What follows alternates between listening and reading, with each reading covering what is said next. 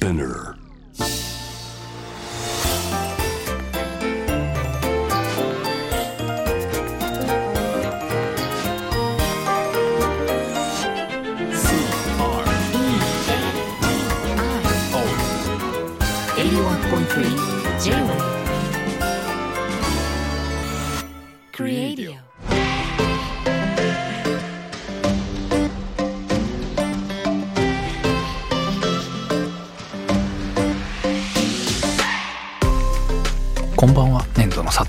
ですこんばんは、クリストモコです。デザインを音で楽しむ J-Web クリエイディオ。さて、今日はリスナーのラジオネームレインボーレッドさんからのメールでいきたいと思います。えー色について。先日、友人からスタンプの一部分にティファニーブルーが使われたクマのイラストのラインスタンプが送られてきたところ、ティファニーのスタンプなのかなと思って調べたら、やっぱりそうでした。えー色以外にあまりティファニー要素が感じられないのに色だけでティファニーを想起してしまう思ってしまうティファニーブルーってすごいなと感心しました。で別の日とあるバーに行った際パッケージが全面ティファニーブルーのウイスキーを発見。ああこれもティファニー関連なのねと思って念のため調べたらティファニーとは全く関係ないウイスキーでした。ちなみにブルックラリーというお酒ですと。でそれを知った時あのティファニーブルーを使ってしまった人は全員ティファニーというブランドを思い出させるのに一役買ってしまうのではと気づきティファニーブルーの恐ろしさに驚きました、えー事実上どの企業もあの微妙に緑がかった水色をブランディングに使えなくなってしまってるんじゃないでしょうか。ティファニー恐るべしです、ね。うん。うん。でところで粘土さんの作品には微妙な色合いの灰色が多く見受けられますが灰色を見たら粘土を思い出させるというような野望があってのことでしょうか。粘土さんの灰色にかける思いを教えていただければと思います。粘土グレーですか。粘土グレー。ないですね。あない。ないあでも色は思いますよ。あのちょっとグレーピンクののとかグレーブルーなんて言えばいいのかな。確かにグレーイッシュなもの多いですよね、な黒も真っ黒じゃなくてちょっとはい。チャコールグレーっぽかったり、ね。白も真っ白じゃなくてちょっとグレーがかったりっていうのが多いですけど、はい、これはあれですね、うん。もう本当にそういう野望とかではなくて、うん。20年前にイタリアに行って、はい。もう色彩の鬼みたいな人がいっぱいいるんですよ。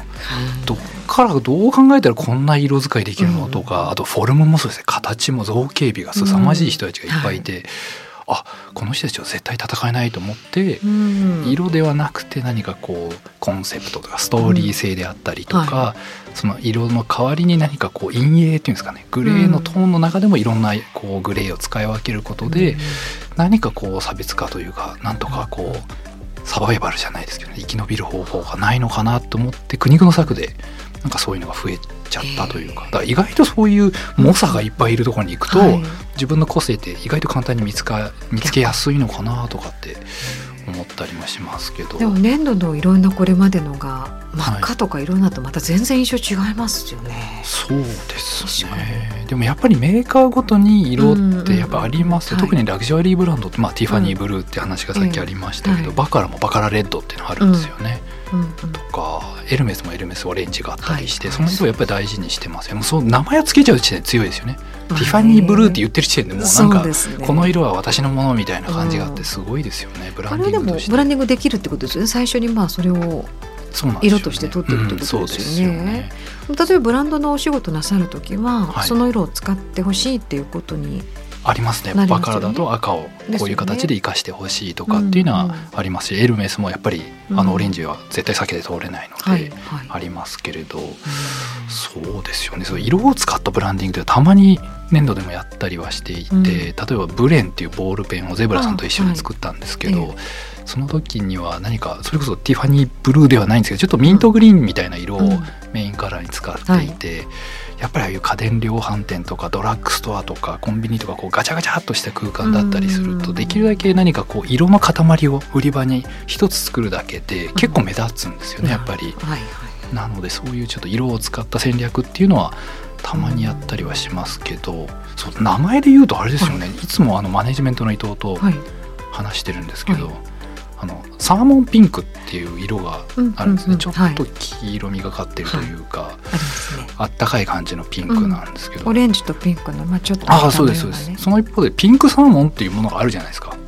ありますか？もうピンクサーモンっていうこうサーモンの種類でこうあったりすうるんですよ、んあのレストランとかにピンクサーモンのなんとかみたいな感じ、うんそうなるとどっちが先だったんだみたいなそのサーモンピンクとピンクサーモン問題ってあるのはその鶏が先か卵が先かサーモンサーモンピンクそうなんですよどっちが先に言ったんだろうみたいな感じありますよねなるほどねそうあんま気にしたことなかったの色はどこから来たのかみたいなその、うんうんうんうんはい、感じはお互いなんか乗っかり合ってる感じするなっていうのは、どっちなんでしょうねでもサーモンピンクピンクサーモンうん、でももうなんかない色表現し尽くすいろんな言葉でまあちょっとずつ変えてはいはい、ね表現はできるんだろうけれど、うん、うん、覚えきらないですもんねもうね。そうですよね。なんていうのかな。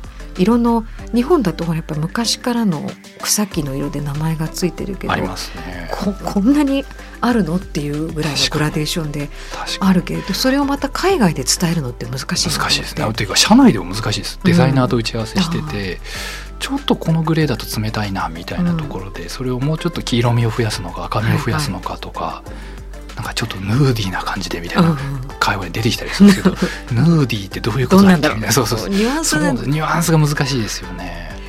私車をオールペンしたんですよ。オールペイントしたんですね、でその時にターコイズブルーってお願いしたんですよね、はいはい。で大体あの間違っちゃいけないからはい。何番のこの何番の色であ塗装の色を指塗定して、はいはいはい。あのなんていうのかなメールでその色も写真も添付して送ったのにもかかわらず、はい。まあ、楽しみにしてください楽しみにしてくださいってずっと言われて「怖い怖い。あ分かりました」って言って、はいはい。じゃあって途中経過だから知らなかったんですよ。でなんか1か月半ぐらい経って上がってきた色が はい紺だったんですよねえー、ダークブルーだったんですよえだいぶ違いますよね。違いますよねはい。結構ターコイズってあの鮮やかなブルーグリーンというかそうですよね。そうなの、はいだからどう見ても違うんですけど どうしてもなんか色の見方が違ったのかえな でももうそのままだからなんか何年もそれで乗ってそれそれ好きで落ち着きましたけどねー、あそれそれでよかったんですか？なんかえどう言えばよかったんだろうと思って人のなんか色の感覚って写真送ったんだけどなとか思いながら。あそういうことがあるんですね。うんでも色の番号まで指定したんです、下したんですよへえ。あそうですか。でもなんかもう車も欲しかったから早く もういいやもういいから。でもいいですよ、まあこれもありだろうだからなんか色ってちょっと違うのねうん多分なるほどね。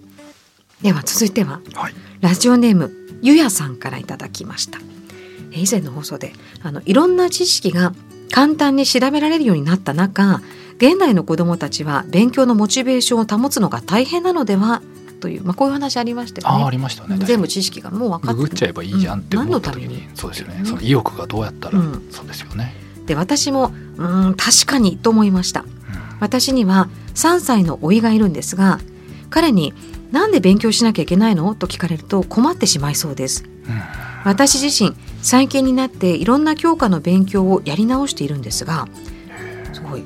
自分がなぜ勉強をしているのか甥いに質問される日に備えて改めて考えてみました。理由はいくつかあるんですがその中でも暗記をする理由について。これはいちいち調べていると本来別のことに使うべき集中力が減ってしまうようなことについてはあらかじめ暗記をしておくのが良いようです。うん。例えば、まあ、英語のテキ英語のテキストを読むとしていちいち英単語の意味をその時に調べていると文法に集中できなくなるため先にわからない英単語の意味をすべて調べてからテキストの内容に取り掛かるのが良いとのこと。えー漢字にしてもある程度は暗記しておかないといちいち文章を読むときに突っかかってしまうのでやはりある程度は暗記が必要なのでしょう学生時代にいろいろと暗記させられていたのはその練習だったのですかね、えーかっこ当時はこんな知識いつ使うんだよと思っていましたがお二人はお仕事をする上であらかじめ暗記するような知識はありますか？ぜひ聞いてみたいですと。暗記話で。暗記ですか。はい。どうですか？僕の仕事だと暗記っていうのはあんまりないですね。うんうん。なんか結局暗記するっていうことは情報を自分の中にこう溜め込んでるはい。状態になっちゃうので、うんそれストックしているというか、はい。蓄積しちゃっているのでそれはアイデアを出すっていう観点からするとちょっと邪魔だったりすることもあるので、まずは一度空っぽにした状態でプロジェクトに臨むみたいな感じがあるのではい。暗記はむしろしないように一度覚えたものそれを捨てるみたいな感覚がありますかね。それができるのがまたすごいのかもね。一回入れたものをはい、さっと外す、いやそうなんですよ。それ分かってくる人いなくて、覚えるのより忘れる方が難しいんですよ人っておいい案外残っちゃうんですよ、よね。うん、だからこれをリセットしてうんうんうん。もう空っぽにするっていうのはなかなかやろうと思ってもできないことそうかもだと思っていて自分も。忘れる能力、覚えるよりも忘れる能力素晴らしいと思ってるんで なかなかなかなかこれ共感してもらえなくて今めちゃくちゃ嬉しいです。忘れちゃうことあるからなんか。なんか忘れちゃうことが。微妙にはいどうなんだろうって自分では思うんだけど。ただあとあれですね。あのうんなんか固有名詞とか寸法とかうんをやっぱり忘れてしまうことがあって、はいあの全体の流れとはい。かどういう状況なのかは全部頭にはなんとなく入ってうんうんうん。プロジェクトのその進捗状況っていうのは頭に入ってるんですけど、なんかそういう固有名詞とか一個こう忘れてしまったりすると、なんかクライアントに対して申し訳ないなってありますけど、なんかあれ佐藤さうんんこのプロジェクトに興味持ってないのかなって不安を与えちゃいそうな気がしちゃって。うん。うん。なんかそういう言葉なんか名前とか寸法はできるだけ覚えるようには気にはしてますけどそれってプロジェクトにとって大事っていうよりもなんで,、なんでしょう？ねコミュニケーションの気遣いとしてそうですね。気遣いとしてですよね。っていうのはありますね。とかその専門用語をあえて使った方が、うん。なんだろう一緒にこう仕事してるって感じが出るかなと思っていて、なんかマウントを取るためにあえて難解な専門用語を使うのは僕大嫌いなんですけど、うんうんなんかお客さんたちが使っているのと同じ言葉を使いたいみたいな思いがなんか仲間になりたいみたいな感覚があって、そこはちょっとチューニングしながら。そうなんですよね、うんなのでそこはな間違えると恥ずかしいですけど、うん。でもなんかそういう同じ言葉を使うように努力するために言葉を覚えるみたいなのは多少あるかもしれないですけどね。そうですね。えクリさんどうですか？どうだろうと思って。でも暗記しなきゃっていうよりもまあでも入ってるものとはい。入っていないものってあるとある程度はまあ淘汰されていくものとずっとね覚えてるものってあるんだけど、うん。でもあの暗記したことをはい。思い出そうとして例えばですけどうん。あの喋ってたりはい。いろんな状況があるけれども暗記してること覚えてきてることを言おうと思うとなんか向かいの方は気になるじゃないですか。ああなるほど。あなんかい思い出した 思い出そうとしてらっしゃるみたいな。なんかガリガリこう、うん。ハードディスクが回ってる感じですよね。ね。虹色のあれがガーって回ってる感じですよね。うん。なんか何かしてるな探してるなっ探してる。ていう感じはバレますよね 確かに。うんまあそれが必要な時と必要じゃない時っていうのはすごくやっぱりあるのかなと思いますけどね。仕事上はねはいはい。でも本当暗記できなくなりましたよ。なんかいやでも字とかも書けなくなりますよね。ずっとスマホを使ってるとあれ？あれ？書こうと思った時に、なんだっけなとかってなりますよね。そうですよね。うん。だなんかそこはそうなそうだと思ってなかったけどもはい。子供とか小さい子たちを見ると、うん、嘘みたいな暗記力で。へえやっぱりあるんですね。でもその気はないわけですよね本人は。必死に覚えなきゃじゃないわけじゃない。自然と覚えるってことですか？だから本当に昔から言われていた今やっといた方がいいよ。っ ていうのがはあみたいなね、うん、でもね今調べられるからってなるけどちょっとまた別ですよね、うん、まあそうですよね。でもこう暗記ね。うん、ちょっと面白いなとわざわざ理由を考えているっていうのがね。確かに一回か知らないこと調べてると結局何やってたんだっけっていううん、ことが分からない確かに。なんで勉強しなきゃいけないのって聞かれたら困っちゃいますよね。うん、なんでだろうね。でも楽し楽しかったですよね。勉強ですか？そうでもないですか？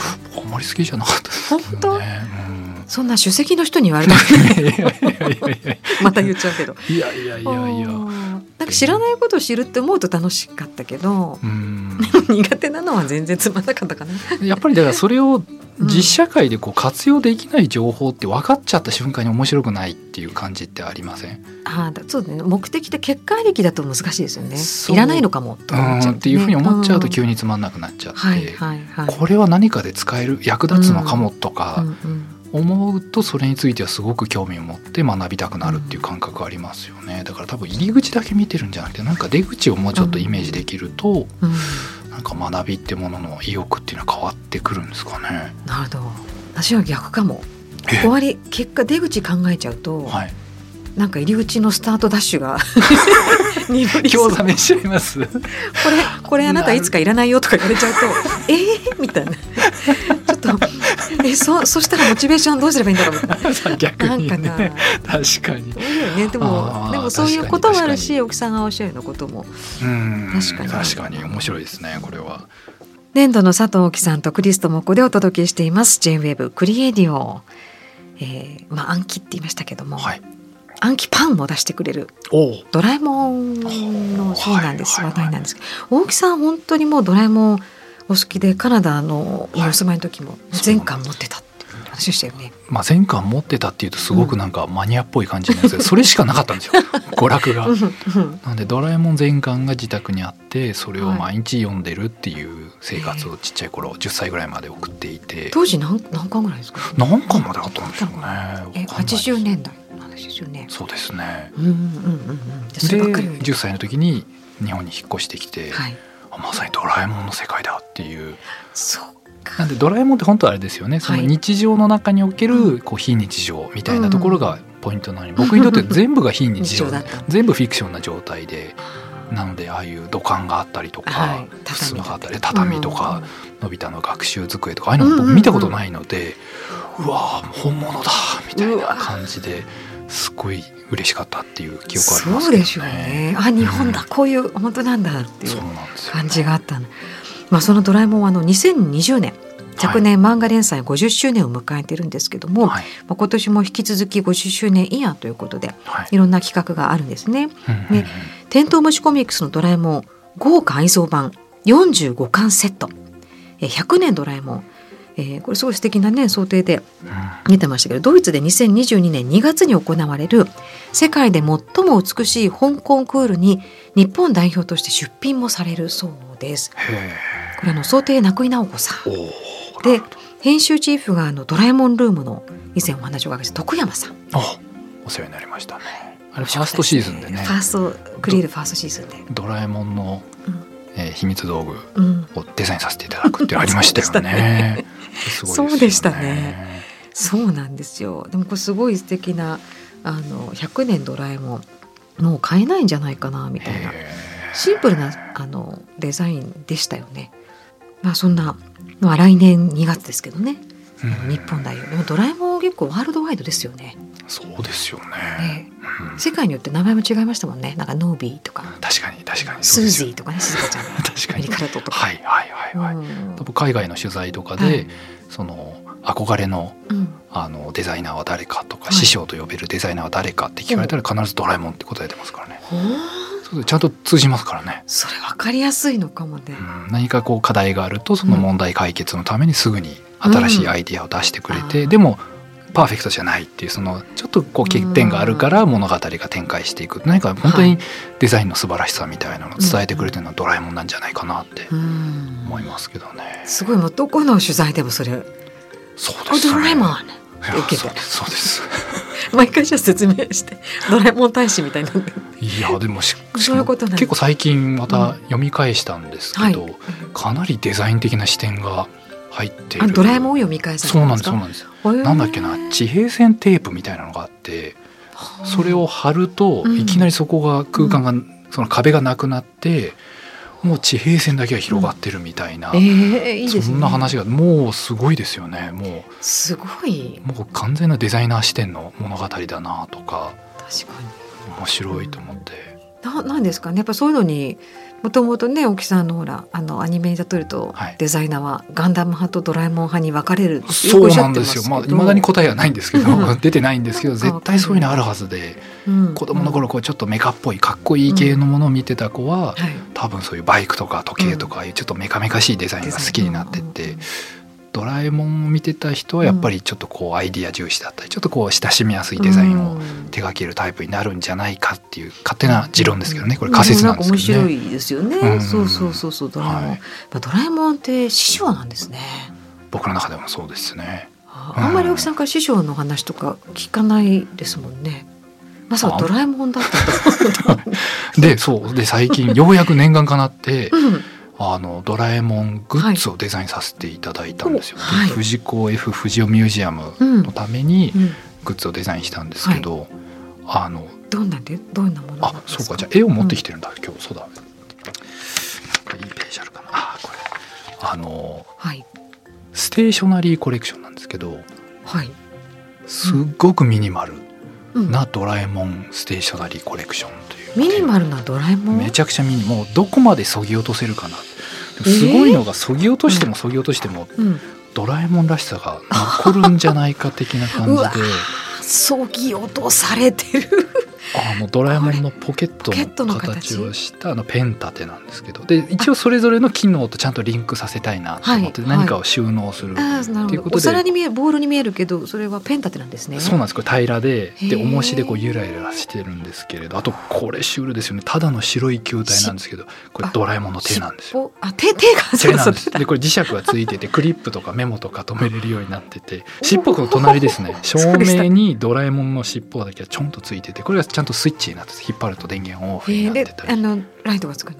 そうなんです。とはかこれどこでもドアの形。もうギリギリドアの形をしてるブックエンドです。ブックエンド？なのでどこでもドア開けると好きな世界に行けるみたいなのってこうちょっと本と通ずるかなと本当。あかなこれタケコプターですか？タケコプターのモビールです。もうこれこう微妙なバランスをとって中に重しとか入ってるんですけどゆらゆらしたり。これスモールライト スモールライトのトレーでちっちゃなフィギュアとか置くと本当にこうちっちゃくなったように見えるっていうなんでちゃんとドラえもんの道具のあの機能っていうものもなんかこうリンクさせながらどこまでそぎ落とせるかっていう、本当にそぎ落としてますね。でもそのフォルムで伝わるっていうのは私たちもやっぱドラえもんをよく目にしてるってことですよね。やっぱドラえもん自体がすごいよくできてるデザインってことですよね。どこまでそぎ落としてても何かドラえもんらしさがうん。残るっていうすごいうんことですよね。すごいですね。うんえあと何かあったんですか？ドラえもんってあのブルーは使わなかったんですか？ブルー使ってないですね。確かに。もう色もギリギリまでそぎ落として。うーん。確かに。っていうかドラえもんのブルーのところに機能ないですもんね。機能はね。そういうことなんですよね。きっと大木さんの言うそうですね。で解決うん。何か問題をっていうところに。うん。ブルーは解決してないですね。い 印象 そう言われちゃうと確かにうわでもびびっくりこれってそのあのミュージアムで、えっとえ一般の方も買えるんそうですね。まあ限りなくアート寄りのはい作品だったりはするんですけどあ、うんね。じゃあミュージアムショッップとかでですかね、まさにそうですね。藤子 F 不二雄ミュージアムのドラえもんプロダクトとしてはいそうなんです。いやー今今こう説明してるだけでちょっとうんテンション上がっちゃいましたね。ちょっと興奮してます今。はい。ちょっと恥ずかしいなって今。いやいや。かかわいいですよ。恥ずかしいですね。J-WEB クリエイディオ今夜もそろそろお別れの時間となります。はい。ブルーでねブルー、ね。ティファニーブルーからドラえもんブルーまで。うん。クリクリトモなんとかっていう色はないんですか？なんか。なんか。ブルー大好きですけどね、はい。クリトモブルーとかあったらなんかそれっぽいですよね、うん。どんなきっかけで取れるんでしょうね。そんなのティファニーブルー。ドラえもんはでも青ざめてブルーなんですもんね。ああそうか。ティファニーブルーも印象強いし、確かに。うんでもあの絵を描く人なんかもねやっぱりブルーとかその人の色ありますよね。確かに。ミロのブルーとかありますよね。ね。うん。パリッシュのブルーとか。確かに。うん。でもクリスさんがあの失敗して作っちゃったあの車の ネイビーブルーを クリトモブルーとして やめてよ。失敗しちゃったけど私のものみたいな。どうにかして。何か力に変えるみたいそうそう。なもう売っちゃった。売っ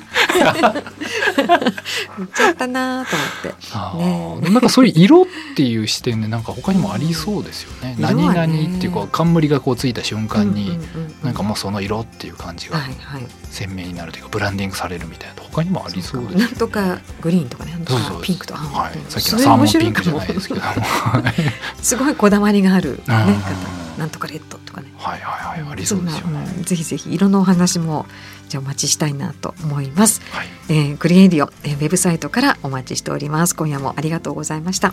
ここまでのお相手は粘土の佐藤大樹と。クリストモコでした